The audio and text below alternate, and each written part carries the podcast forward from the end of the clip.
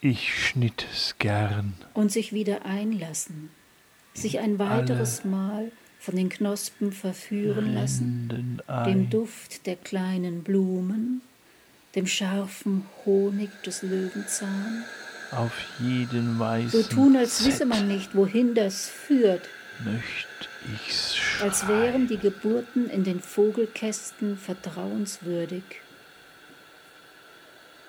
Wieder sein Herz setzen, mit meines unbelehrbar Herzens auf die Kirschblütenwette.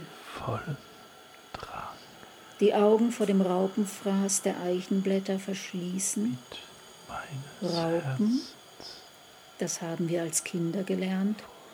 Würden zu Schmetterlingen. Dem Mai zum Trotz hacke ich Holz. Ich, hacke auf möchte alles es ein, was der Raubbau übrig gelassen hat. säuseln und kaure mich um das Feuer, weil in Säuseln. meinem Mai die Tage kürzer werden, die Nächte dunkler. den Hain. Oh, O leuchtet es aus